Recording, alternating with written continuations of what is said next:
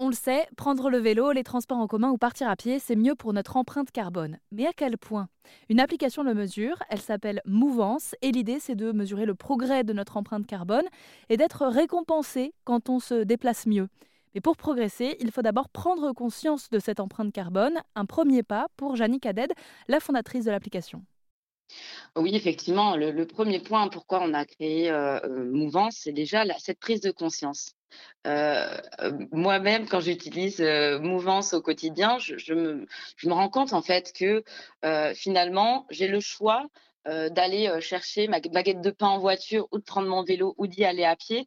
Et ça, le premier point, c'est déjà quand on mesure son empreinte carbone, euh, cette prise de conscience, elle est importante. Et finalement, tout le reste des choix que je fais dans ma mobilité, finalement, est sans effort.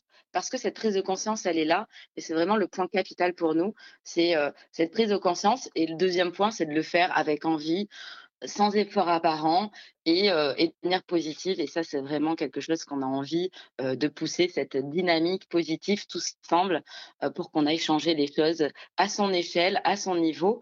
Mais finalement, un petit geste fait par, chacun, ça représente énormément, au niveau du collectif et au niveau d'un pays ou voilà, ou d'une région. C'est vraiment important donc faisons-le ensemble, de manière, positive. Avec des milliers d'utilisateurs pour le moment, l'application Mouvance compte bien grandir et valoriser la mobilité verte dans le monde entier.